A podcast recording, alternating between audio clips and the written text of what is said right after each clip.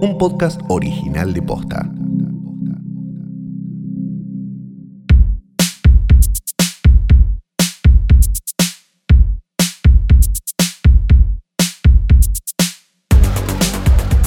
Buenos días, buenas tardes, buenas noches o lo que coincida con el momento en que le diste play a esto, que no es una cosa más que hoy tras noche el mejor, único y más grande podcast y menos nombrado en notas sobre podcast que no lee absolutamente nadie, escrito por gente que ha perdido el pelo muy pero muy temprano en su vida. Mi nombre es Santiago Calori. No tengo la menor idea de qué habla. Yo soy Fiorella Sargenti y este es un podcast de cine, ¿sí? Y mm, tenemos muchas cosas para. Tenemos muchas cosas para hablar esta Esta- vez. es- no Sí. como otras. No como otras decimos, veces donde decimos, "Uy, no sabes todo lo que nada". hay y no hay No hay nada. nada. No. Pero hoy sí, porque tenemos dos películas Hoy de las que vamos a hablar. Sí. Este, una muy fácil Sí. y una bastante difícil. Ajá. ¿no? Sería como la mejor explicación. Sí. Y tenemos también coyuntura, y tenemos Coyuntura. también el ya clásico derrotero de Lafayette. Sí, exacto. Lo tenemos a, lo tenemos a Lafi. que me- eh, Lafi que no para de fracasar y todavía no fracasó del todo, todavía no empezó a fracasar Ahora fuerte. puede que tenga igual su pequeña victoria. Módica. ¿Vos decís? Es módica, una victoria módica. Yo tengo mis Viste, serias dudas de todo esto. ¿eh? No, pero tengo coyuntura. Sí, Tengo hay un montón de coyuntura. Sí, por un lado tenemos, viste, estas cosas gigantes que pasan. Eh, resulta que, lo- esto lo vamos a comentar solo muy por arriba. Eh, Ah. Warner Media era, que es eh, todo lo que es eh, HBO, todo lo que es Warner, todo lo que es acá los canales de Turner y todo eso, eran de eh, ATT. Sí. Que vendría a ser. eh, es como- eh, sí, t- sí, que yo lo no- leo como, como se lee. Exacto, sí. Viste como los españoles que dicen IFI. Exacto. Sí.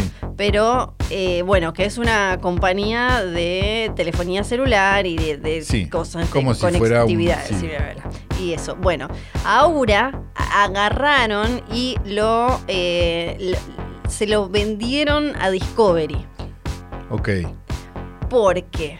Esto lo vamos a pasar por arriba, porque a mí me parece como súper aburrido, pero es, creo que es levemente como interesante para ver quién toma las decisiones. Porque esto eh, tiene que ver con, primero se, se- se venía como a- estudiando cuánto funcionaba esto de que eh, una empresa como ATT, Sí. que da ese tipo de servicios, sea la que también tiene el contenido, produce el contenido. Claro. Tiene el contenido y la forma de, de, de dártelo. Exacto. Y por otro, eh, el, el tema ¿Eso no es de. monopolio? el tema de. No, viste, en Estados Unidos igual tienen que ir al, va al Senado, va al Congreso, va a no sé Claro. qué y todo eso. Y le preguntan a, a Mark Zuckerberg, ¿y qué es Facebook? Un señor de Sí. 80 años. Sí, Sí, perfecto. sí, sí, sí. Eh, Ah, me encanta, dice el tipo. Entonces, este, este mega deal también lo que al- pone la lupa eh, y hace que analicemos quiénes son los que toman las decisiones y qué se necesita para ser uno de estos señores de traje que deciden qué Nada. películas se hacen, qué canal. Nada.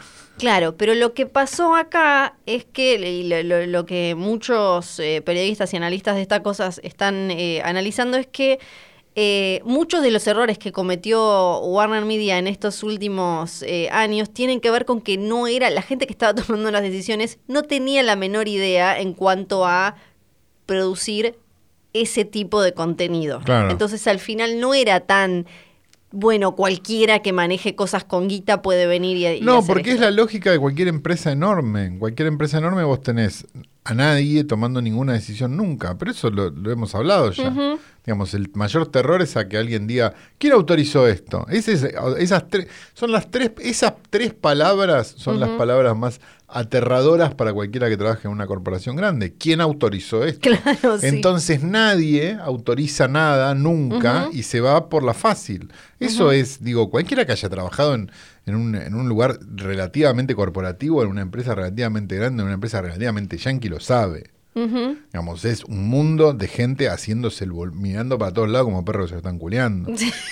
Sí, sí, sí. Nadie sí. hace nada y todos como porque que- y el bono. Como ¿Sabés cómo? pequeñas burbujitas que la aprobación, una, una aprobación chiquitita y otra aprobación Claro, que, que lo que, de- que en lo que derivan es en, en- en que vos tengas, por ejemplo, digamos, si vos mirás, la mejor, la mejor forma de darte cuenta de esto es si todavía tenés cable, Sí. Que te pongas a bucear en canales de cable y te pongas a ver, no sé, Bravo TV, por ejemplo, y a darte cuenta que, che, estos programas son todos iguales. Sí. No hay un programa distinto al otro. O sea, son todos iguales. To- cambia la pareja que arregla la casa, pero son todas programas de arreglar la casa.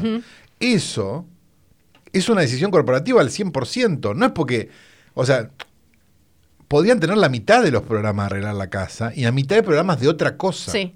Y es que Pero el- como esto funcionó, no voy a Sí. dar una orden contraria, Claro. porque mirá si soy yo justo el que se queda sin bono de fin de año. Y es algo que también, por, por, por, por derrame, eh, ¿cómo se llama? Corporativo, está pasando en el cine, por supuesto. Claro, claro, po- porque acá estamos hablando de, de cine y, y- y de tele.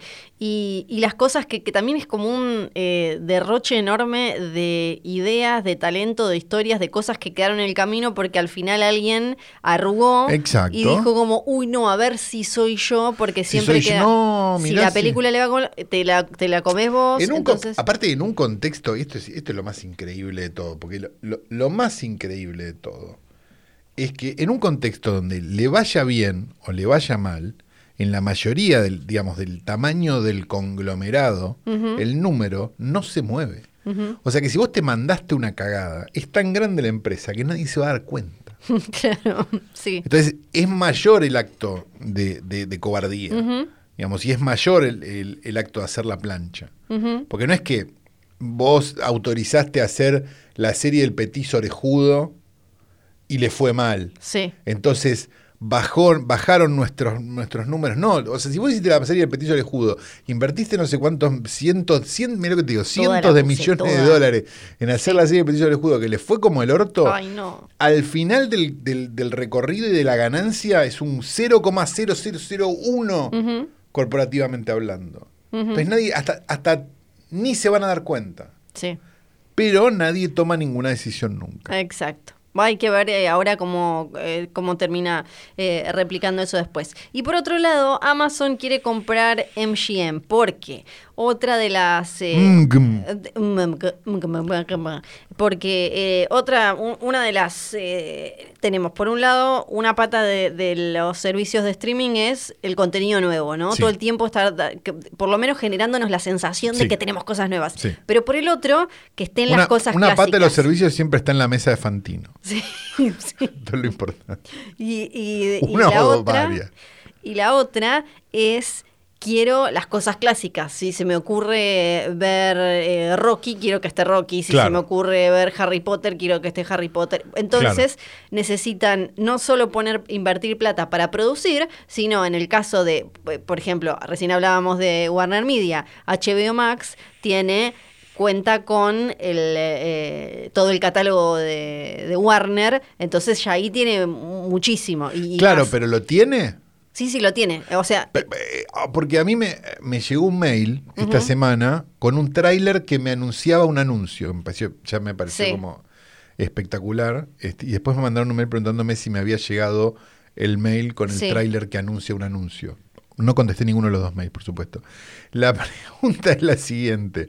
Eso que va a llegar acá. ah, no, lo que va a llegar acá tenemos que ver que, que va a Ah, claro. No, no, pero- Esto es lo que estoy. No, no, pero eso es América, eso es por región y tiene que claro, ver es igual que Netflix. No es el Netflix afuera, es el Netflix acá. Todavía no sabemos. ¿Qué, qué- quién mató a Sara? Todavía no Vamos sabemos. a tener. Sí, todavía Digamos, no sabemos. ok. Pero eh, Warner tiene, Disney tiene todas las de Disney y eh, eh, acá sería Star y afuera eh, sería Hulu y demás. Tiene todo el catálogo suyo, el de Fox y qué sé yo.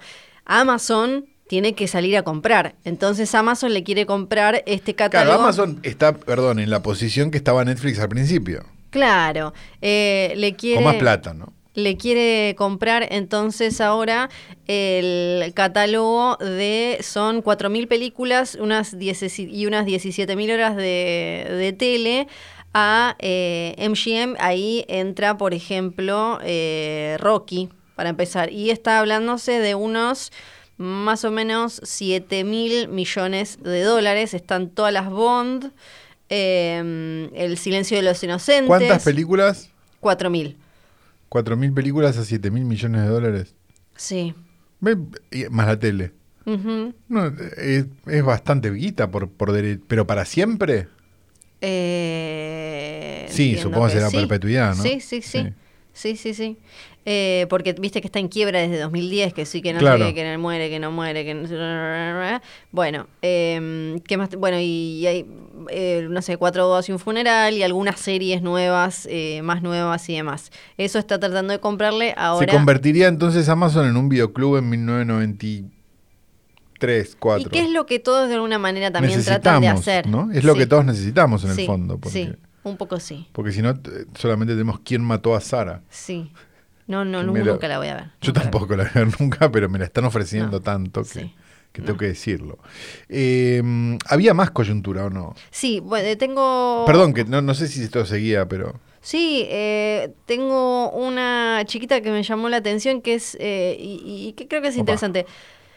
Sharon Stone, viste, va a salir ahora, parece una, mm, eh, una versión de Bajos Instintos, Sí. donde se va a ver todo, 4K, qué sé yo, bla, Ah, o bla, sea que se le va a ver la cruce de piernas finalmente. Sí. Una cosa tan Y importante. ella- Sí. está tratando de que no se vea. Y dice, no, yo no, no, no hay, dice, eh, hay nuevas reglas que, fueron creadas de, de la Asociación de Actores, que fueron creadas después de que yo hiciera esa película cuando era súper joven, así que no aplican, así que ahora yo no puedo hacer nada para que saquen eh, eso que yo no quería que se viera. Me parece muy interesante. Vos... Sí, ok. Está bien. No, está bien, sí es un buen planteo. Sí, Claro, porque si a vos te dicen que es como, como actor, ¿no? Si a vos te dicen, eh, no, no se te va a ver porque va a quedar No, claro, plano, sí, no, sí, el, truco quedar de, no la, de la mallita color piel de, de Isabel Sarli Armando vos. Sí, estamos de acuerdo. Exacto, ¿no? Como Sí, sí, que es te el truco más viejo del mundo, No, sí. no, no te preocupes que, que se corta ahí, que no sé qué, que bla, bla, bla. Y, eh, y, y ahora de golpe es súper traicionero. Por algo cambiaron y ahora ya no se puede hacer. eh, y, la actriz o el actor tiene que dar el consentimiento. Eh, el tema es que a ella le quedó que no. Y ella lo que dice es que eh, a, a ella le dijeron otra cosa de cómo iba a ser la escena y que no sabía que iba a verse. que, que se le iba a ver directamente hasta que lo vio, dijo, con abogados y con... eh, Yo no recuerdo que haya, perdón, no, no Sí. me quiero meter, pero no, yo no recuerdo que haya sido un escándalo de parte de ella en ese no, no, momento. porque eso fue algo interno lo que estoy Ah, contando. ok, Lo- ok, ella lo, lo- lo contó ahora que... Ah, perfecto, no, no, no, está bien, es- es que estamos haciendo historia del cine entonces. Sí, sí, sí. Ah, sí. está bueno. No, Sí, no, no, claro. perfecto. Es porque ella ahora eh, le- le- quieren, sale esta, la, la versión en la que, que se ve y qué sé yo. eh, y ella dijo que eh, trató de que, que en su momento, cuando lo vio por primera vez, cuando vio la película en el, en el screening para ellos, se, que se, se quería matar porque supuestamente no se iba a ver. Que, y después, bueno, finalmente no fue lo que llegó al cine, pero ahora sí, en esta versión del director Claro, y por sí, los sí, 30 sí, sí, años y qué sé yo. Eh, y, y bueno, dice, dice, incluso dice que le pegó un cachetazo a... A ver, a joven. Verhoeven. Sí, dice, fui a la, eh, fui a la cosa... al- El joven rió como un, como, como un villano. Dice, de llamé a mi abogado, ¿no? le pegué, llamé a mi abogado, me dijeron que no lo podían sacar así. Que no, lo eh, podían no le podía pegar a ver joven. Primero que, claro, primero no lo podían porque no podía verse una vagina en 1992. Eh, dice, ahora vemos penes erectos en Netflix, pero en ese momento, dice, ya no se podía. Así que no iba a poder sacarla así. Pero ahora, el 16 de junio, va a salir en, eh, en Francia la, la versión esta y creo que en, en Australia, en Nueva Zelanda, después va a salir en Blu-ray Sí. eh, y está supuestamente con eh, la, la versión en la que sí se la ve. Se ve el BJJ. Se ve, exacto. Ok. Eh, tenemos después noticias, yo también, vos para, para que veas que no sos la única Ay, que trae mal. noticias, tengo noticias también. La primera es una muy corta de una cuenta de Twitter que me parece hermosa, se llama Film Clickbait, que si no la siguen, síganla porque es maravillosa, que lo que hace es explicarte, el- la, la- digamos, te, te ponen, viste, esas noticias, lo que no sabías sobre, y te, y Sí. te la, te, la, te la spoilea, ¿no? Y parece que Screen Rant, que es una, un sitio de estos que publica una noticia por minuto, ¿no? Que como si fueran importantes, pone este, una nueva foto del set de Flash, muestra la, la silla de Ezra Miller. Sí. Check it out y un link. Y la noticia específicamente es la silla de Sí. Ezra Miller en el rodaje de Flash. Esto es Sí. una noticia del Es una del cine. noticia. Es una noticia. Me parece espectacular. Y sumándose al, al- al ya clásico, al, al ya clásico eh, mantra, ¿no? De esta, de este podcast que es Devolver la guita, eh, Drew Barrymore le pidió disculpas eh, a eh, ¿cuál de todos? ¿A Dylan Farrow o al otro? Ah, sí, a Dylan. A Dylan Farrow, perfecto, por haber filmado una película con su padre. Bueno, en una época donde el padre ya, porque si tengo entendido, en 1996, ya, ya estaban Sí. tirándose tiros. De hecho, se estaban tirando los tiros en ese momento, ¿no? Sí. Y como que había, no sé qué le pasó a Drew, este, y no, no se dio cuenta que justo quizás Sí. se estaba dañando a alguien. Lo hizo, hay que decirlo, en una entrevista. Dylan Farrow, ella tiene un talk show ahora, Drew Barrymore. Dylan Farrow fue a dar una nota. eh, eh, a Dylan Farrow es la, eh, la hija. La hija, sí, Que, de- la, la hija que fue abusada, Abusada, sí. de, de chica. Y en el medio de esa nota ahí es cuando sale. Lo que hace que todo sea como medio raro, Drew. Es Todo raro, como Drew. justo para. que No, capaz que programa. justo había visto el documental de HBO. ¿no? Claro, Sí. seguramente. Así que entonces en una de esas se, Sí. se llegó a la conclusión. Sí. Un día deberíamos hablar sobre ese documental de Puede HBO. ser. Pero, no- pero, no. pero quizás este, nos cancelen para siempre. No, mejor no. Bien, y después en otro orden de cosas, con una cintura y una muñeca que pocas veces se ha visto en la mm, en, en la dirección del Inca, realmente los felicitamos pasó? desde acá. ¿A vos te llegan los mails del Inca? A mí sí. Sí, creo que sí. Eh, 19 de mayo del 2021, esto es ayer, estamos hablando del 20, el Instituto Nacional de Cine y Artes Audiovisuales puso en vigencia una serie de resoluciones con medidas ante la emergencia sanitaria producto de la pandemia COVID-19. Ajá. Aparentemente se prorrogó la Sí. vigencia del programa Jueves Estreno hasta el 31 de diciembre de 2021. Mirá Bien. qué bueno, lo que lo puteamos la semana pasada Ujú. Y esta semana decimos, Ahora mirá sí. qué bien, claro, porque con el común abierto al 30% capaz no ibas a cumplir No. con que la gente pudiera ver las películas que estamos pagando. Así que vuelve jueves estreno, suponemos que a Inca, a Cinear y a Cinear Sí. Play también y qué sé yo, con lo cual se verán muchísimo las películas argentinas, algo que no que no pasa habitualmente porque tenemos un pequeño problema de exhibición en general. Así que es una buena noticia que esto sea así. Esperemos que la próxima vez que, no sé, si en dos meses ponele, este, estamos todos vacunados, este est- estaríamos viviendo en Akira, ¿no? Pero al margen de eso, suponer que en dos meses estamos todos vacunados, Neo Tokyo is about to explode, este, y vuelven a abrir el, el, el- el gomón, traten de no cortar jueves estreno al toque, Claro. porque a veces viste que hay que ir para atrás con las medidas, en general. Sí, Sí. porque es así. Porque es así. Entonces tratemos de no cagar eso, porque, por ejemplo, un crimen común no la vio nadie. No. Hizo las mejores Sí. películas, la tuvimos en la lista del año pasado. Sí. Se estrenó, no sé, capaz en Córdoba fue un éxito, pero la verdad que no la vio nadie. Y nadie tu- tuvo la posibilidad, digamos, estando en el AMBA o digo, o en lugares donde los cines estaban cerrados, de poder verla. Con lo cual esa película, quién sabe cuándo se verá. Sí. Sí. No está bueno. No. Bien, dicho esto, ¿tenemos algo más? No, ya está. Yo creo que tu- una noticia sobre una foto de una silla. ya te- tuvimos de todo. Le pegamos al Hubo Inca. BJ, hubo Inca. Hubo VJJ, Sí. hubo... ¿Qué más hubo? De todo. De todo, Flor. Sí. Es hora de hablar De películas. dos. Dos. Em, tenemos dos. Tenemos Sí. una. eh, Una que la ves fácil, La de fácil. En todo sentido la de fácil. Por, Sí. por- por- punto número uno está en Netflix. claro. Entonces te la puede llegar Sí. a ofrecer. Sí. No tanto como quién mató a Sara. No. Que ahora tiene segunda temporada. Pero Ah, o sea que no, o sea que no o sea que ves la primera y no sabes. No sabes. No, no, no, parece que no lo sabes.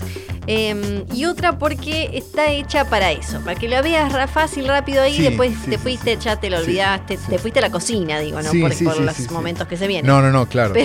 Te fuiste, te, te fuiste a hacer Incluso fuiste a hacer de cuerpo en el medio y, y volvés y está en el mismo lugar. Sí. Es medio como el arca rusa, pero de otra forma. Pues, Claro. Se ya llama- conté la historia de que fui a cagar viendo el arca rusa, cuando fui a ver el No. arca rusa con Rostein. No Ah, quiero saber ahora todo, sí. por favor. No, me dieron ganas de ir al baño y, Sí, full y caca. fui. Le dije, che, voy a cagar, le dije a. Sí. Y me fui. Y volví a los 10 minutos, no sé, Qué bien menos. que avisaste, porque si no se podía preocupar. No, claro, Rostein no se preocupa por nada, ¿no? Este, y, y estaba en el mismo, estaba en la misma posición de cámara la película. Ah, bien. Y me dijo, acá estamos. Pero no, no, era, no era eso lo que quería contar. No, eh, oxígeno se llama. Oxígeno, oxygen. Exactamente. Oxygen sería, sí, ¿no? En realidad. porque es una ¿La viste en película- francés o la no viste en- la vi en francés. ¿La viste en inglés? La vi en inglés. ¡Qué bruta! ¿Por qué? Soy, soy un gordo lleno de chisitos. ¿Por qué la viste en inglés? Perdón, no quise decir gordo. Porque Es verdad, no quisiste decir gordo, pero lo dijiste. soy un Y ahora teto. me heriste. Soy Y no, no seriste. Soy, un, soy uno de QAnon. Perdón, pero la Pero- vi en inglés. Pero ¿cuál te cambiaba? porque no entiendo francés. Está bien, pero tiene subtítulos. Pero quería entender ¿Qué querías entender? lo que escuchaba. No puedo creer.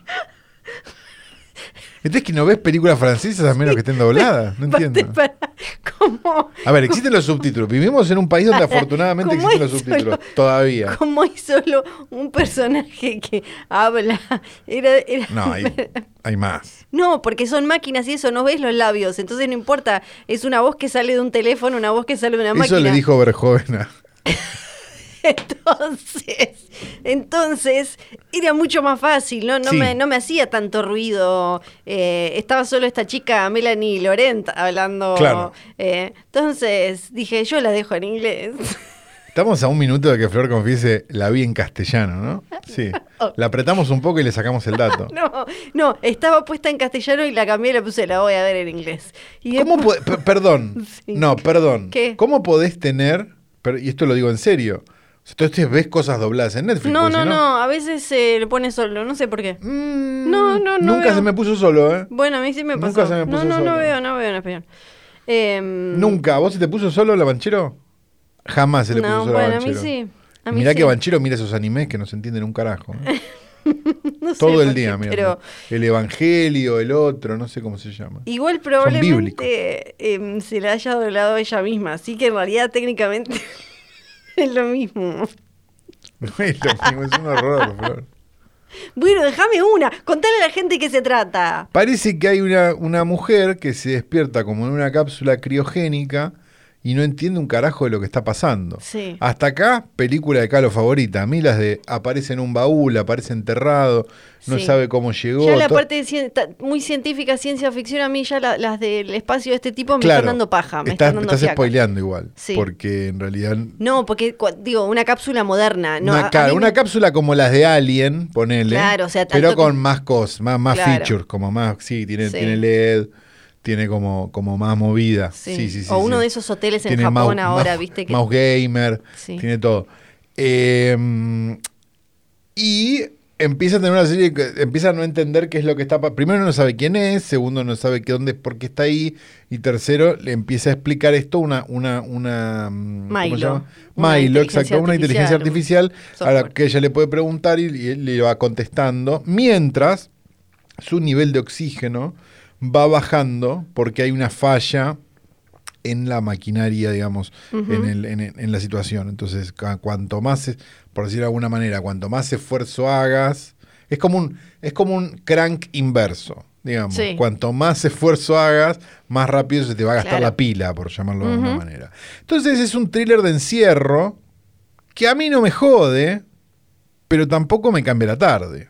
No, pero está como, ah, eh, mira, comiendo bizcochitos. La película es de Alexandra Ha, un director al que queremos bastante, porque solo, la verdad, si yo tengo que decir acá, solo nos ha dado alegrías. Sí, a mí Alta me... tensión. Sí. La remake de The Hill Have Eyes. Ujú. Mirror, bueno, qué sé yo. Piraña 3D. Sí. Y la del, la del cocodrilo del año pasado, La del o el anteño pasado, que era sí. espectacular. Crawl. Sí. A mí, si te tengo que firmar, yo acá te lo firmo. De hecho, produjo una película que es muy buena que se llama P2, que si no la vieron, véanla. Sí. Que es toda dentro de un estacionamiento, una- tiene una punta de años ya. Este. Es, y, ah, y produ- y produjo la remake de Maniac también. Claro, también. y Todo la- hace sí. bien. Todo nos hace bien este muchacho. Y la escribió, y la escribió. Yo lo entrevisté, es piola. Como todo francés, le gusta que no puedas entenderle bien su inglés, viste, que Claro. te hablan como con Vos un lo, querías, vos lo querías entrevistar doblado. ahí. Sí, Claro. sí, por eso, Radia, por eso Quedaste resentida. Quedaste resentida y por eso la viste doblada. Sí, sí. No, la verdad que la película, si, si- teniendo en cuenta que en el momento en que estamos grabando esto, se está por decir que, que, que ya, digamos, tu casa es tu casa y te quedas ahí para siempre, qué sé yo, una hora cuarenta te la bancás. Ahora, me parece interesante, no sé cómo te pega una película sobre alguien encerrado cuando vos estás encerrado. Claro. Esa es la primera pregunta. La segunda pregunta es, esta película, que obviamente está filmada durante, porque no cierran los números, sino... eh, o bueno, digo, casi, o bla, es una película muy simple, muy Sí. pocos actores, una, prácticamente una sola locación, etcétera. ¿No, no, te, da- ¿No te da la sensación de que un poco habla del presente, digamos? Eso fue lo que me pareció más interesante quizás de la película. Fue una película que de alguna manera está desde la ciencia ficción, digamos, viste que Sí. en general la ciencia ficción, mediante una serie de cosas, comenta el presente. O, o el pasado, digo, lo que sea, eh, me, da la me dio la sensación en algunas secuencias, en algunos momentos, que lo estaba haciendo. Sí. Digamos, y que si vos sacabas, digamos, no sé, el nombre del, del, del- del problema, del problema que tuvieron y le pones el nombre de- del problema que tenemos nosotros, COVID. no es, no es muy digamos, no, no dejaría de ser una película un poco sobre eso, sin ser una película sobre eso, porque el drama, y lo hemos hablado un montón de veces, es ¿quién mierda va a querer ver COVID the Movie cuando, Sí. cuando, esté, cuando esté todo solucionado? ¿no? Sí, sí, sí, sí. Que, mira, la, la idea estaba desde, andaba dando vueltas el guion, o, o por lo menos eh, la idea desde 2017, pero se filmó en julio de 2020. Así que, eh, re lo que vos decís. Todo, todo razón, todo tiene- razón Él es, él es muy listo, es Y muy listo. no, yo no leo nada y sé todo. Sí, se sabe todo. Es impresionante. Y sí, me parece que se van a, a venir un montón de estas eh, que agarran el tema como co- tangencialmente, ¿no? Como eh, que, che, la pudrimos, ¿qué hacemos? El encierro, ¿qué pasa? Y, y todo esto, ¿no? Como, Ojo, capaz si uno fuera africano y hubiera Sí. vivido el ebola a full, flashearía ebola sí, viendo esto. Lo que pasa es que uno vivió este otro, entonces en una de Sí. esas, por eso te, te resuena a eso, cuando en realidad te debería resonar a cualquier bicho que esté dando vueltas. Ujú. Pero me pareció como, eso me pareció interesante, digamos, de la película. Además de que es entretenida y te Es la quedas viendo. No jode, sí, no jode no- a nadie, me parece, no, ¿no? los giritos no joden tampoco. No. son como, ah, y cuando decís como, uy, ya me voy a aburrir porque ya tiene como un cosín más. Sí, eh, y el final, eh. y el final, la verdad, eh, al margen, digamos, esto lo- se, lo, se lo decía Flor, al margen de que cuando salimos de la cápsula, eh, digamos, la parte de los efectos especiales, lo más parecido que vos podés ver a eso es hacer un search, hacer un search en Google Imágenes y poner AMOLED wallpaper, ¿no? Digamos, Sí. con esas cosas que son como medio ciber este, y, y- y tal, eh, que no me parecieron estéticamente muy bellas. Me parece que la vuelta que le dan a la película, sorry por el spoiler, digo, pero como, como la parte más sentimental que tiene, me parece que está bien. Sí, es y como- que, que es lo que hace que cierre un poco más y que sea interesante. Al margen de que la locación parece un video de Army of Lovers, ¿no? Eh, podría ser. Google en Army of Lovers. Es, es, es como in- un poco interestelar en ese sentido, en la parte emocional y la parte de... Es como eh, interestelar sacándole como toda la, la, la capa y la complejidad y la cosa y demás. Claro. Es como, ¿no? Lo malo. Esta, esta- la, la idea de, por un lado, eh, que, es, que es como un clon, pero con la memoria implantada y cuál es el vínculo de ellos estás dos. contando todo. Y sí, pero ya, ya a esta altura ya la vieron, ya la avisamos Ah, acá siempre. Pero la vieron en Fast Forward, si fue, no, no va ni Y media hora de capítulo. sí, y, y- y- y también la idea de la de que ella, la verdadera ella, es como que se deja, tipo, ya está, yo ya estoy acá perdida, andate vos, o sea, como que ahí hay un montón de cosas muy, muy interesantes eh, ahí, pero hechas de manera muy simple para una estar entretenido un rato, como decíamos recién. Exactamente, pero si no quieren estar entretenidos un rato y tienen ganas de ver algo un poquito más heavy, tenemos nuestro trabajo, que es buscar películas que quizás no, no te pregunte todo el mundo todas las semanas, che, esta película. ¿no? Sí. A pesar de que es una película del año pasado, es una película canadiense, el Canadá nos ha dado mucho. Recordemos, ¿no? Hemos visto varias películas ya canadienses muy buenas y el cine canadiense en general tiene un algo este, bastante particular. Digo, nos dio a Cronenberg el cine canadiense, con lo cual ya tenemos un montón de cosas que podríamos decir de él y todas positivas. Canadá, a diferencia de Estados Unidos, sí tiene lo que sería un Inca, ¿no? Y tiene como un montón de gente haciendo películas gracias al film board canadiense que descuentan de, creo que de la lotería o de los impuestos, o no me acuerdo de dónde, digamos. Entonces hay como, hay como una lógica más parecida al, al ¿cómo se llama? A, a lo que sería la industria acá, que lo que es la industria de Estados Unidos, digamos.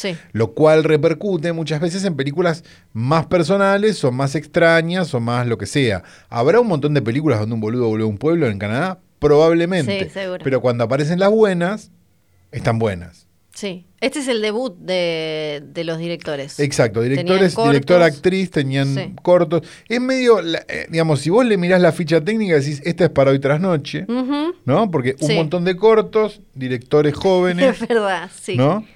Una protagonista mujer y una, me animaría a decir, una reinvención de un género exploitation de una manera diametralmente opuesta a lo que solíamos entender. La película se llama Violation. Exacto, violación. Violación, 2020. directamente. Sí, que ya de por sí el título uno puede, ser un arma de doble filo porque uno dice, ah, ¿qué te haces? ¿No? Digo, o oh, ah, qué, ay, qué borde, rey, cuidado, ¿no? Sí, sí, sí. Medio esa, cuando empezás a ver la película decís, che, no, pará, hay cosas, digamos. la película funciona para mí un poco como una película de Lars von Trier y un poco como, una como un thriller o como, una, como un drama y un poco como una película de terror. Me parece que es un poco todo sin ser 100% todo, todo el tiempo. Es incluso una película de, un crimen perfecto, eh, hasta si lo llevas a lo más, a lo más básico, porque no deja de ser la historia de una persona cometiendo un crimen eh, que, parece que eh, zafa del todo y tiene todo planeado craneado, calculado y demás. Exacto. Lo que, básicamente para los que no la vieron todavía, y diría corten, vayan a verla y vuelvan, pero es una, una mujer, va a ver a su con su marido, va a ver a su hermana, con su, que, que, vive con su marido como en el bosque, como en el medio de la nada, como en el no sé qué, y uno nota que la que está yendo, digamos, tiene un matrimonio que no está en su mejor momento, y los que están, digamos, y su hermana da la sensación de tener como estos matrimonios que, están hace mil años y que está todo bien y no sé qué y no sé cuánto. Obviamente, si viste películas, sabes que no va a ser un fin de semana apacible. Y que las hermanas tienen una historia. Y que las hermanas tienen una historia y que va a pasar algo que va a hacer este, cambiar el curso de las cosas de una manera muy, muy, muy rápida y muy este, descontrolada. Ahora, ¿qué pasa?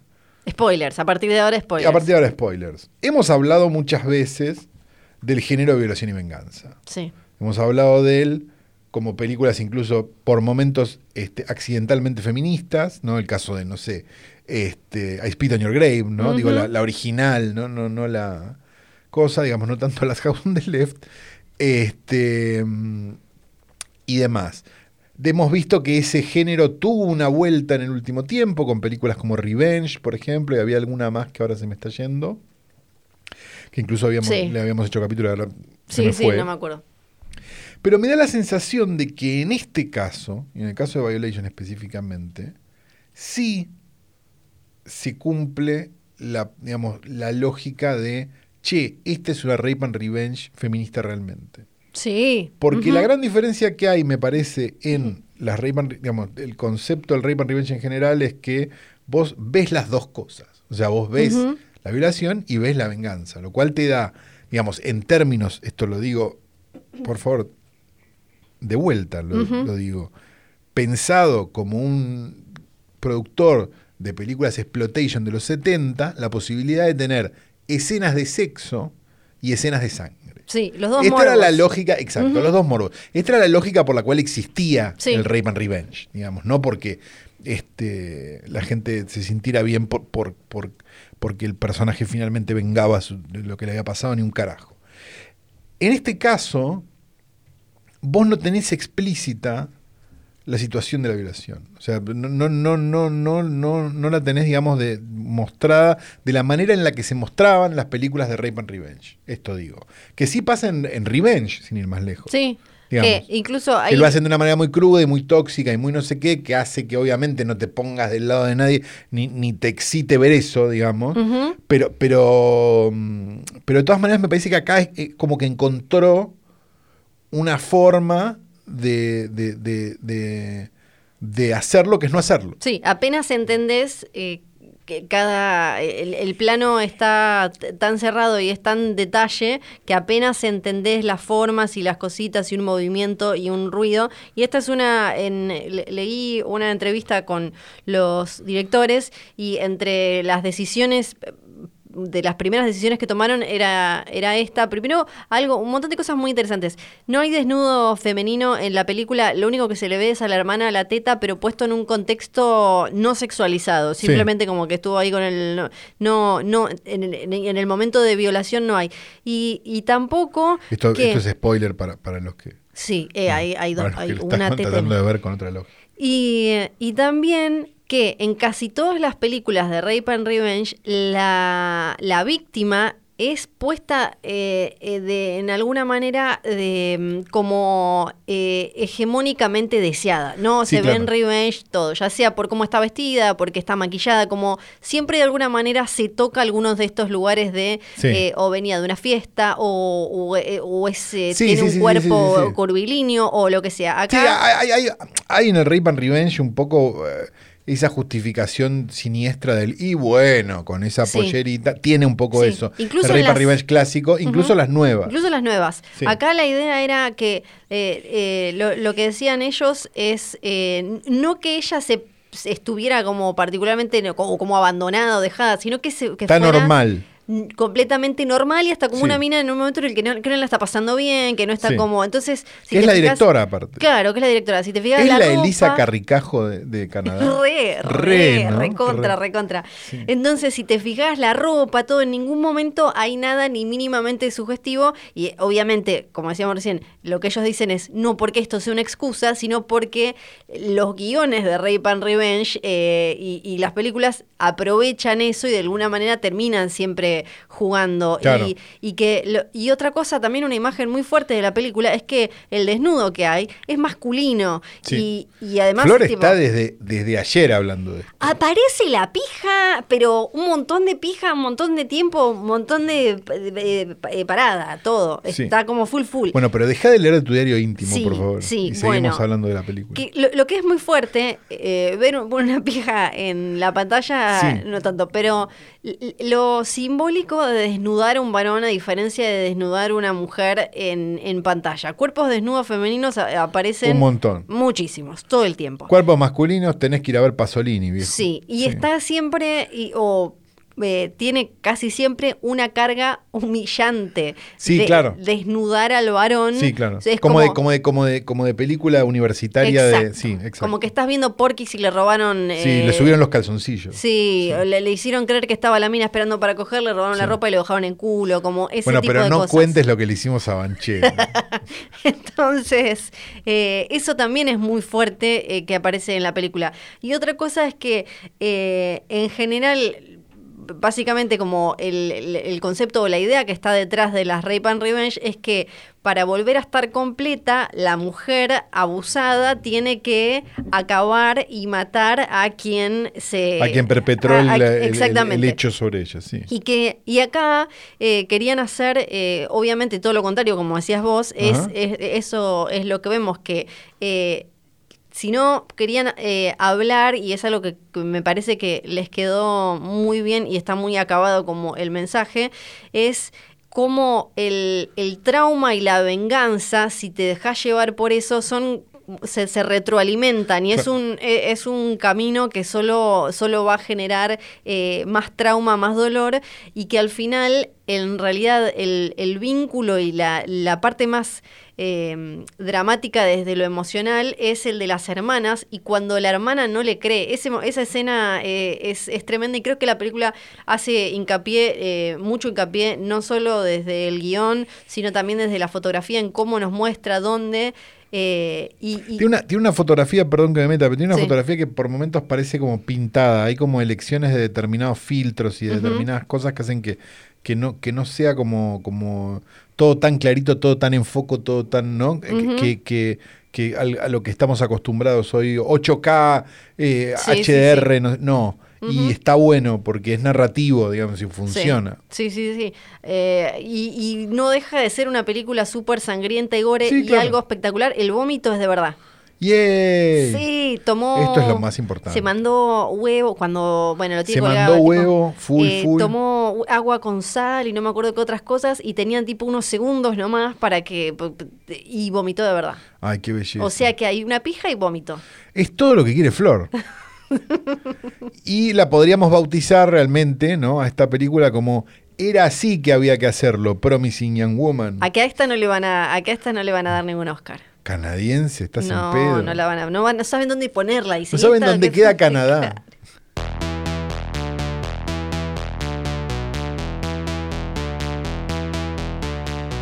Y si te tengo que decir la verdad, me pasé la semana pensando en él. Él es Lafayette. Quiero saber más de Lafayette. Sí, sí, le vamos a seguir Estos son los caprichos de Flor. O no sé qué, porque ¿cómo se llama esto? Son no los sé. caprichos de Flor. Claro, pero hace un mes que estamos hablando de Y cosas y a- todavía no abrió ni todavía no escribió Dianetics. No, no. ¿Vos entendés que esto es más largo que el Chateau Marmont? Sí, ya sé, ya lo sé. Pero es mucho más divertido como- porque incluye marineros noruegos. Pero siempre que estoy perdido, bueno, y acá lo cerramos, digo, no, pero No, faltó no, no, tal esto hay que contarlo todo. Hay que contarlo todo. Lo Sí. tenemos a Laffy, entonces. Había perdido, había- la- Sí. le había ido mal con algo. Sí, le fue mal con. Ya dejamos, de, dejamos atrás la, la guerra que no fue. las- ¿Podemos, ¿Podemos enumerar todo lo que hizo mal hasta ahora? Prácticamente eh, había, bueno, quedó afuera de múltiples colegios, de universidad, em, casi hace que entren en guerra con México porque Ese se fue puso... favorito hasta ahora. Sí, denunció un sabotaje que no existía, hizo una misión a- por dos, dos misiones que salieron mal, eh, que quedaron en la nada, se quedaron sin guita. eh, eso Hasta que acá me estás contando la carrera de expert. Eso que me acuerdo ahora. Lo tenemos a Laffy entonces, 1945 más o menos, eh, posguerra. Él supuestamente, si vos le preguntás a su gente ahora, con sus 18.000 medallas de posguerra. No, no, no, sí, sí, sí, sí, tenía todo el, tenía todo el Pero la- esa, la esa realidad- muestra de, viste que parece como, como un tapiz que se pone. Claro, todas, todas. Pero la realidad es que Era que estaba desahuciado. Estaba No. desahuciado, la familia le había dicho, la mujer es, con la criatura le había dicho, "Yo no voy a andar siguiéndote a vos. Me tenés las bolas llenas. Sí, porque le dijo, eh, estaba con el corazón roto, se va a eh, Pasadena, se va a Pasadena. Pasadena. Sí, No se va muy lejos, siempre está en California, ¿viste? que no? Anda, anda, pero se va a lo de un amigo millonario que se llama Jack Parsons, Sí, que no sé si te suena el nombre. me resuena. Resulta que el chabón era ingeniero aeroespacial. Ya podríamos hacer un capricho de flor de él solo. Ah, porque- del, del Propulsion Lab Laboratory, Eh, ¿es ese? o no? Era ingeniero espa- aeroespacial, eh, Sí. trabajaba en cosas para la NASA, eh, hizo cosas súper importantes. Es como el padre de los cohetes, Sí. básicamente. Terminó volándose la jeta solo y murió. Bueno, él era amigo de. Alistair Crowley también. Exactamente. Claro, Porque además de trabajar en todo eso. En tenía- esa nos tenemos que meter un día. Acá, acá aparece, acá aparece. Em, No, pero un día Él tenemos que hacer esto. solo, solo de él. Nosotros. Sí, Los dos. sí, Yo en esa en esa participo. Sí, claro, por favor, claro. por favor. Eh, y entonces este... eh, Ordo Templi Orientis, todas hacemos. ¿eh? Todas, todas. Eh, este, entonces, Jack tenía mucha plata y tenía una casa grande ahí en Pasadena. Y, em, le, y, y- le- y él decía, bueno, que venga la gente que está, que está por ahí dando vueltas, se hacen amigos y se muda Laffy a eh, la casa de este hombre que era ocultista también, o sea que eh, profesaba la religión de Alistair Crowley, como dijo eh, recién Calo, fundador de una... ¿Se le dice iglesia? Se le dice como a Telema. Eh, es un, sí, es un culto. Un culto. Sí. Era decir. Telemita. Sí. Que, eh, y era el capo A de- ver, si se le dice iglesia a una cosa Sí. llena de viejos que se cogen nenes, se Le le puede decir "Es la iglesia a la de Lester Telema". Crowley también. Eh, Pero capaz le parece un insulto al pobre Lester Crowley. Sí, que eh, básicamente, bueno, lo vamos a lo podemos charlar en otro momento y todo, pero básicamente eh, la gracia es como eh, tu voluntad es la ley, eh, lo que eh, te está todo bien, lo que vos desees y lo que quieras hacer. Sí, lo voy a la decir lógica muy- del. A ver, la lógica del satanismo indica que, digamos, si vos lees cualquier texto, digamos, no, eh, no, estoy, no estoy haciendo una, una apología de esto, por favor.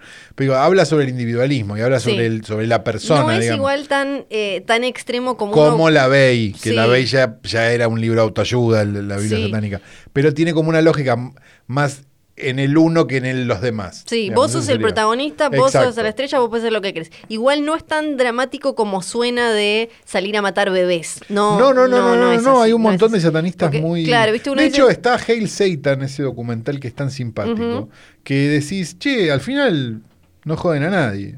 Eh, y volviendo a Jack Parsons, él era eh, también el capo de una de estas eh, ramas de, or- de Ordo Templi Orientis, que era, y, y ahí fue donde le dice a Laffy, "Ve- venite a ver si te podemos sumar, si te podemos hacer miembro de esto. Escribió él, es un caballero. Y él este", estaba al salto por un bizcocho también, ¿no? Sí, Vamos a le dice a los amigos, tiene el pelo rojo, ojos verdes, es honesto, es listísimo, nos hicimos súper amigos, le escribe a otro. Se mudó conmigo hace dos meses, le dice. ¿Y qué pasaba? Parsons tenía una novia, Betty. Betty. Dice, le escribe a un amigo Parsons, Betty y yo seguimos siendo amigos, pero ella transfirió, transfirió su, em, su sexualidad, su afecto sexual, su erotismo a Ron. Pero o sea que bueno, le estaba cogiendo, a- le, le estaba cogiendo lo a una metió mujer. en su casa y se empezó a coger a la la novia. sí. Dice, A ver, esto, a ver, de vuelta. Sí, qué sé yo, la mujer estaba en todo su derecho de cogerse a quien quisiera y quizás no tenía ganas de cogerse más al- No. a- al señor. Después igual eh, A Parsons. es eh, mejor todavía. Igual eh, Betty, eh, que Brava, realidad brava Sara, Betty. Sara Northrop Hollister, Sí. Sara Elizabeth Bruce Northrop Hollister, eh, alta, no, no, era, ella era ocultista, no es que era la mujer de... Ah, ok. Ella era, eh, no, Ella era Blanca Curi. no, ella era tremenda, tremenda. Después ella era parte también de, de ahí de Otto, estaba metida en toda la, la cuestión de Kroll y estaba como, no, era, no se comía ninguna, podemos también hablar de ella.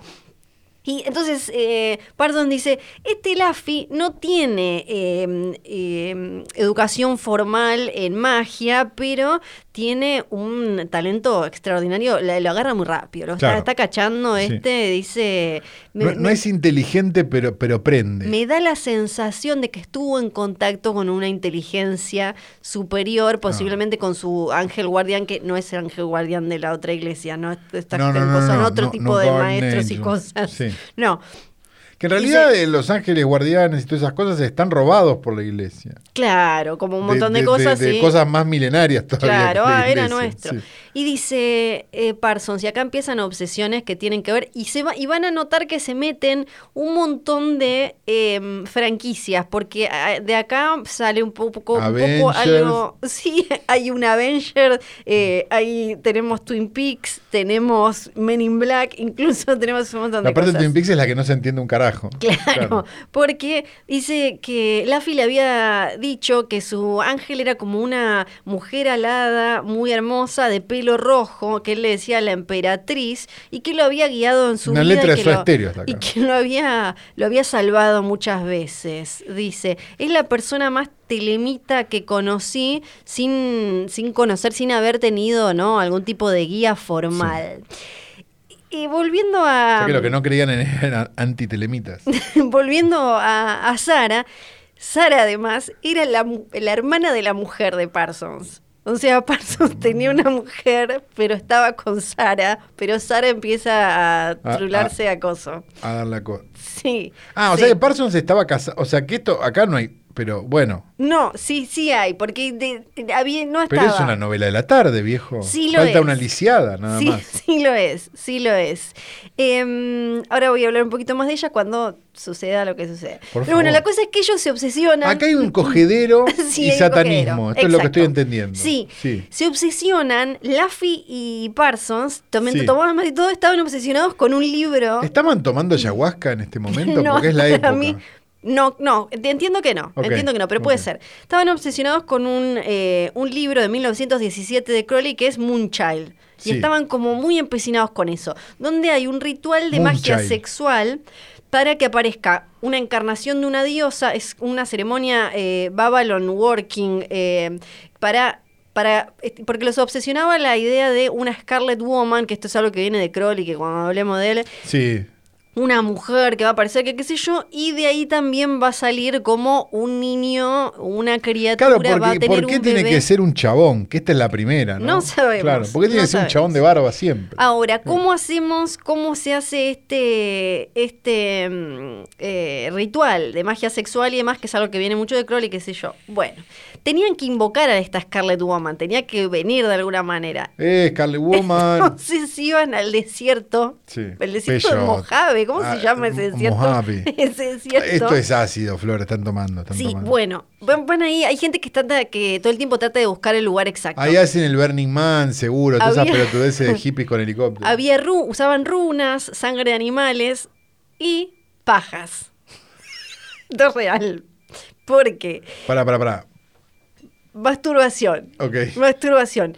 Eh, Laffy hacía como del scribe, era el como Sí. el que tenía que estar, él tenía que estar atento a las cosas Entonces tenía que tener la lapicera en la mano todo el tiempo. Vos No. entendés el esfuerzo que yo estoy haciendo. Parsons. Vos entendés que yo tengo 20 años de radio encima y de la época donde la radio se podían hacer estos chistes. Sí. Parsons se masturbaba sobre unas eh, cosas, placas con runas y qué sé yo, porque Sí. tenía como que, no, no embarazarlas, pero tenía como que absorber eso Sí. para invocar a la Scarlet Woman, a esta mujer que iba a ser la que iba a engendrar a la criatura. Y él pensaba que si le chuseaba ahí, aparecía. La iban a invocar. Sí, estaban Y drogados. Que era, No hay que otra explicación. Era la encarnación de una diosa, de esta diosa Claro. que querían. Y lo que hacía Laffy... Algo similar a lo que le pasó a Luis Ventura en Córdoba. Lo que hacía el AFI era tipo estar, imagínate, uno se estaba pajeando en el medio y el otro estaba dando vueltas, chequeando como las energías y eso a ver si pasaba algo. Era como un vedor de pajas. Sí. Era como, estaba ahí controlando. Ahora, pero hay- esto no es ningún misterio. Hay, hay una, Sí. hay una cantidad finita de, de, de- de- De pajas que pajas un hombre se puede hacer, digamos, Sí. a diferencia de las mujeres. Este, con lo cual, que- cua- cua- iban seguido, paraban, hacían un break, se tomaban un algo. ¿Cómo funcionaba la cosa? era a veces. Ajá. Hay después todas Cuando unas... pintaba. No, tenían como que... la tenían que eh, te- te- tenían que esperar determinadas cosas y qué sé yo. Y ahí hay como toda una teoría después de que en, en ese ritual, porque ellos creen que, por lo menos Parsons, Crowley no lo creía. Mano cruzada, sí o no. Crowley estaba- Pa- Quiero respuesta. Sí. Fiorella Sargenti. Sí. Ahora, mano cruzada, sí o no. ¿Cómo En el desierto. Eh, Ah. eh, eh, Parsons y, y, la- y Lafayette. Mano cruzada, Mano sí o no? cruzada, mano cruzada. Ah, mano ok, cruzada. ok, es lo que estamos Pero pensando todos. Crowley venía Con ya- razón nunca trajiste a una diosa, le dijo a la mujer. ¿no? Crowley venía a Cuba en baja y no creía. Claro. Pero supuestamente Parsons estaba chocho de, che, esto no fue súper bien, va a aparecer, eh, em, va a aparecer esta mina. También dicen que en ese momento sí lo lograron y abrieron el Black Lodge, que es como lo que aparece en Twin Peaks, que Claro. es como este lugar y qué sé yo, y que de ahí después vinieron otras cosas de otros planos como los Men in Black, pero eso no podemos hablar otro día. Porque los Men in Black son otra cosa, no son esas simpáticas Claro, no, sí. no, no, no es Will Smith y qué sé No, yo. claro. ¿Y por qué dije Marvel? Porque, Y hip hop feo. porque el concepto, si vieron WandaVision, el concepto como de la Scarlet ¿Qué, Witch. ¿Qué, qué, qué, qué? sí, qué? una No, serie. no, no, el no. Concepto de No, ser no, la Scarlet. Witch eh, eh, tiene mucho que ver con la, la Scarlet Woman. No bueno, sé. ellos dijeron como sí. eh, eh, Parson dijo la encontramos. ¿Por La qué? Porque se cruzaron es con una pelirroja que se llamaba Marjorie Cameron. Sí. Y dijeron como, es esta. Es esta, acá la llamamos, apareció, solo hay que hacerle una criatura. En el medio, mientras estaban tratando de hacerle criatura a Marjorie. Pero Marjorie quería. Sí, Marjorie se copó. Ah, Marjorie ok. cayó no, no, porque, tipo. a ver, perdón. Porque Parsons tenía lo- guita. lo estás contando de una forma donde, digamos, No parece puede que- haber un delito, digamos. No, no, no. Eh, ahora se vienen los delitos. Porque Ah, perfecto. Parsons, eh, Laffy y Sara, Sí. Sara Betty, Sí. ponen una empresa, Allied Enterprises, para comprar y vender yates. Los llevaban de una costa, los vendían en la otra, y qué sé yo. y bla, bla. ¿Qué pasa? Los cruzaban por tierra. Sí, y, eh, pero el que tenía la plata en realidad era, era Parsons. Entonces, Parsons que trabajaba en la NASA. que trabajaba en la NASA y que Claro. era un capo, es tipo Claro, el padre esto es posta de los importante, claro, sí, sí, sí. Entonces, eh, le, ¿qué pasa? Los otros dos estaban haciendo la chanchada y todo. Le dicen, bueno, vamos a hacer acá un viajecito. ¿no? Lo cagan. Tratan de cagarlo haciendo un viaje más largo, no pueden, vuelven, pero se le van con la plata y no se la devuelven. Tiene que vender la mansión, Parsons. Parsons. Sí, tuvo que cerrar su cosa. Bueno, pobre, pobre Parsons. Pero eh, Sara Northrop Hollister, que era eh, Be- Betty, Sí. termina casándose con Laffy. Ah, al fin. Y una historia de amor. Bueno, una linda ayuda- historia de amor. sí, hermosa. No empezó de la mejor manera, pero es una linda historia de amor. lo entonces. ayuda a escribir A Dianetics, masturbarse en el desierto. que, que comentamos, ¿no? Este libro sobre ciencia moderna de la salud mental. Que Sí, está- claro, sí, sí, eh, Bueno, lo ayuda. Ella era- Revolucionario completamente. Ella era la, la, eh, auditora personal de, de LAFI, era de los miembros, de los siete miembros fundadores, o sea, ella lo ayudó a él a hacer, eh, a crear todo lo que se vino después. Pero el matrimonio igual venía complicado. Porque ella se estaba cogiendo a otro ya. No, no, Ah, porque él estaba casado, él nunca se había divorciado de Ah, él venía anterior, ¿te acordás? casado, claro. Sí, en un momento él también eh, tienen una nena y él medio como que la secuestra, la lleva a un lugar sin que ellas del todo quieran. Eh, Ah, después entonces bueno. él va y le dice, eh, al, a- él dice, esta es comunista, agárrenla. Quilombos, ¿viste? Como vayan sí, sí, sí, en la buchonea. Bueno, en 1951 se, se separan. Se separan, ella, él- ella después ¿Quién lo se hubiera casó. dicho una pareja? Porque vos los veías juntos y decías, estos van a durar mil años. Van a durar un montón. Se separan, ella se casa con un empleado de él, del AFI. Eh, y ¿No pueden buscar en otro lado? No, parece que no. ¿Cómo no puede ser que sea un coto de casa tan pequeño? ¿no? Sí, es. es, eh, Parece la radio. Se- y murió en 1997 ya. Un Oh. historión tenía. O eso un- dijeron. En una de esas no. No lo sabemos. No lo sabemos. Eh, antes de Entonces pasar tenemos al cierre- Dianetics escrito ya. Sí, ya tenemos Dianetics escrito. eh, para cerrar el capítulo de hoy, eh, entre. Eh, ¿Se acuerdan que él escribía ciencia ficción? Entonces le Sí. habían quedado como esos viejos amigos de autores de ciencia ficción. Y uno le manda una carta a Simov contándole eh, en qué andaba este. Y le dice como, sé que este boludo le dice, ahora está con una mina que, que- que- que es un bardo, le dice Betty, también conocida como Sara o no sé qué otro nombre, le dice ese chabón, dicen, eh, no sé quién dice que lo rompió la guerra, pero en realidad la guerra no lo rompió. Este ya eh, estaba así, dice solo que se hacía antes el buenito. Y ahora ya se le cayó todo, toda la careta y este, este, este forro que fue siempre. Pero es Esto terrible. dicen los esto. amigos. ¿Quién decía eso? ¿Asimov? Y para cerrar, en, en esta época también en la que él eh, está, tiene este ratito feliz con, con Sara y qué Sí, sé claro. yo, también escribe affirmations, afirmaciones. O sea, Que- cosas que sí. Cosas que se dice a sí mismo, Sí. entre las que, que vamos a Ah, explorar en el próximo capítulo. Sí. Cosas como, sos un genio, Sí. te va a llover plata, la masturbación no, está mal, no te va a lastimar ni te va a volver loco, tus papás estaban equivocados, Sí. todo el mundo se masturba Sí. Hasta, hasta acá me, me estás diciendo las primeras dos horas de mi día. y vas a vivir hasta los 200 años. Solo una cosa no resultó verdad, no resultó cierta, pero lo vamos a hacer la semana que viene. No era masturbación, yo sabía.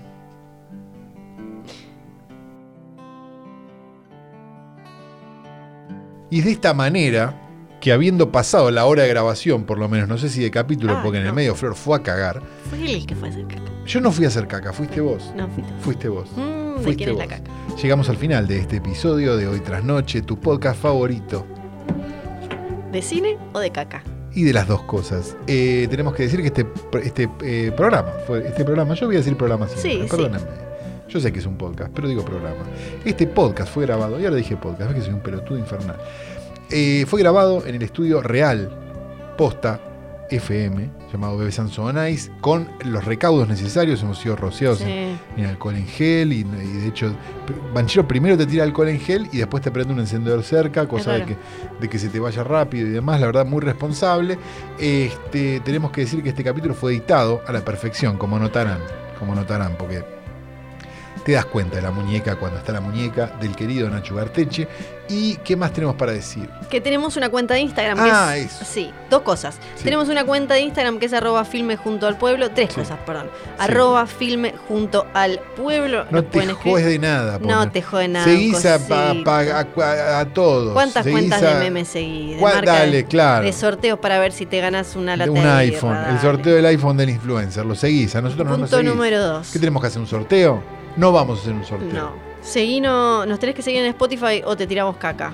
Eso es verdad. Voy a decir caca muchas veces, perdón. Eh, y número tres, habíamos, íbamos a hacer un stream Es que no importante que nos sigas en, Sí. en Instagram. En, en Instagram es Para poder comer pero en caliente. Spotify también, porque te llega el capítulo al toque. Sí. Y sos el mejor de tus amigos, porque cuando tus amigos te dicen, ¿viste que? Bueno, ya la Sí, escuché.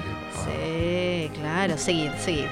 Y tres, eh, teníamos un stream pendiente Sí. que hubo fallas técnicas. No hubo fallas técnicas. Dijimos fin de semana, fi- algún fin de semana.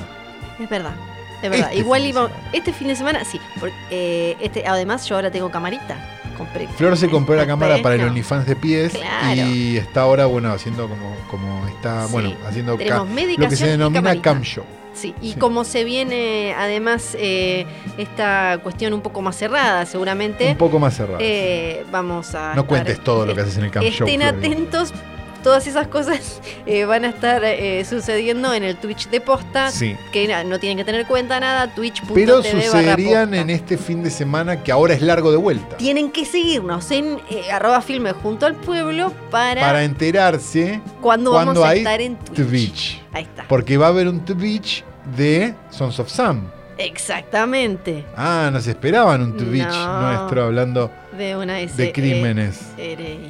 Así que vamos a ver cómo hacemos todo esto, pero lo haremos seguramente en algún momento. No va a ser tan difícil. Sí, Vos me avisás, Luciano, que yo tengo que poner bien la cámara para que no se note. sí. Mi nombre es Santiago Calori. Yo soy Fidel Sargenti.